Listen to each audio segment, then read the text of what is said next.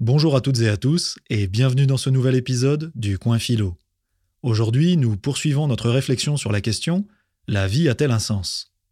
Dans l'épisode précédent, nous avons parlé de Sisyphe, un personnage de la mythologie grecque qui, pour avoir désobéi aux ordres de Zeus, est condamné à pousser un rocher en haut d'une montagne pour l'éternité. L'absurdité de sa tâche est, selon le philosophe français Albert Camus, l'exemple parfait pour illustrer la condition humaine, une condition marquée par le profond désir de découvrir le sens d'un univers qui n'en a justement pas. C'est pourquoi l'auteur du mythe de Sisyphe affirme que notre vie est absurde, qu'elle n'a pas de sens en soi. Or, face à l'absurde, que faire? À cette question, Albert Camus explore trois options qui s'offrent à nous. La première, c'est le suicide. Pas très joyeux, me direz-vous. Lassé de répéter machinalement les mêmes activités jour après jour dans un monde où les innocents souffrent sans raison apparente, nous prenons conscience de la futilité de notre existence et risquons de sombrer dans le désespoir. Le suicide peut dès lors apparaître comme une solution face à l'absurdité d'une vie sans autre issue que la mort. Mais Camus rejette cette option. Dans Les Justes, une pièce de théâtre écrite en 1949, il fait dire à l'un de ses personnages que, je cite, C'est facile, c'est tellement plus facile de mourir de ses contradictions que de les vivre. Pour le dire autrement, nous devons avoir le courage de faire face à nos problèmes plutôt que de les fuir. La deuxième option, c'est la croyance, surtout religieuse, que Camus appelle le suicide philosophique, rien de moins. On sait que depuis des milliers d'années, les religions offrent des réponses, certes souvent contradictoires les unes avec les autres, à la question du sens de la vie. Et si on note une baisse de la foi dans certaines régions du globe, il n'en demeure pas moins qu'une forte majorité de la population mondiale est affiliée à l'une ou l'autre de ces religions. Un peu comme si la quête métaphysique de sens était inscrite au plus profond de l'être humain. À cet égard, Blaise Pascal, dont nous avions parlé au huitième épisode du Coin Philo, disait que face au, je cite, silence éternel de ces espaces infinis, nous avons toutes les raisons de faire le pari de l'existence de Dieu, qu'on a tout à y gagner. Mais on l'aura compris, Albert Camus, lui, fait plutôt le pari inverse. Né en 1913 à Dréan, dans l'est d'une Algérie qui, à l'époque, est colonisée par la France, le jeune Albert est issu d'une famille pauvre et analphabète de colons français. Et sans vouloir réduire son parti pris contre les religions à des raisons biographiques, il faut dire que son père, mobilisé lors de la Première Guerre mondiale, y trouve la mort après avoir reçu un morceau d'obus dans la tête. Rien de quoi favoriser la croyance en un Dieu garant d'une véritable justice transcendante. Sa mère, qui est à moitié sourde et peu loquace, l'élève seule avec son grand frère dans des conditions difficiles. Dans ses écrits, Camus confie avoir souffert de la pauvreté, et il n'en serait peut-être pas sorti si, d'une part, son instituteur Louis Germain ne lui avait pas appris à lire et à écrire, et si, de l'autre, son professeur de philosophie Jean Grenier ne l'avait pas encouragé à se vouer à l'écriture après qu'on lui ait diagnostiqué une tuberculose à l'âge de 17 ans. L'époque à laquelle Camus développe sa philosophie n'est pas non plus réjouissante. À la publication du mythe de Sisyphe en 1942, les victimes de la Deuxième Guerre mondiale se comptent déjà par millions, mais aucun dieu ne descend du ciel pour empêcher les massacres.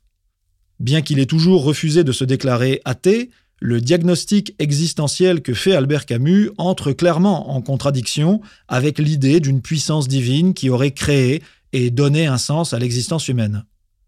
Pour l'auteur du célèbre roman L'étranger, la vie n'a rien à nous dire a priori, elle n'a pas de sens intrinsèque, contenu en elle-même. Bref, l'espoir d'un chemin tracé d'avance, qui serait l'expression d'une volonté supérieure, est un mirage, et tout comme le suicide, elle n'est qu'une fuite devant l'absurde. Alors, que reste-t-il? Eh bien, il reste Sisyphe. Oui, Sisyphe, qui, pleinement conscient de l'absurdité de sa tâche, continue malgré tout de pousser son rocher. Cette troisième voie, c'est celle du philosophe, qui s'exprime par la révolte contre l'absurde. Car à chaque fois qu'il redescend la montagne, Sisyphe sait pertinemment que sa vie ne sera jamais autre chose que pure répétition et souffrance. Mais justement, c'est en acceptant et en méprisant son destin tragique qu'il parvient à le surmonter. Camus est clair. La révolte n'éradique pas l'absurde. À vrai dire, rien ne pourra l'éradiquer. Mais elle nous libère à la fois du désespoir qui mène au suicide et des faux espoirs qui nous plongent dans l'illusion. La lucidité qui va de pair avec la révolte nous condamne-t-elle à mener passivement notre existence en attendant qu'elle arrive à son inexorable terme? Non, pour Camus, c'est à partir du moment où l'on s'éveille qu'on peut donner un sens à cette vie qui, à la base, n'en a pas.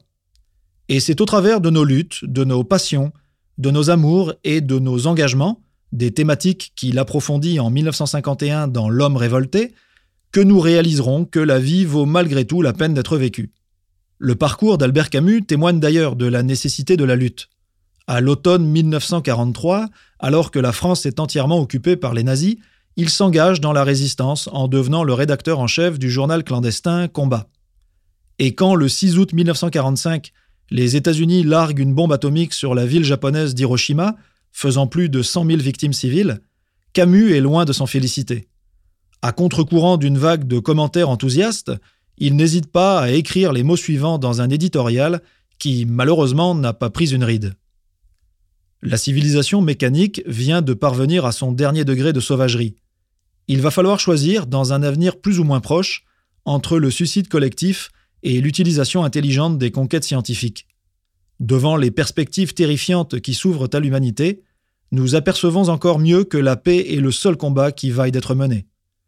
Ce n'est plus une prière, mais un ordre qui doit monter des peuples vers les gouvernements, l'ordre de choisir définitivement entre l'enfer et la raison.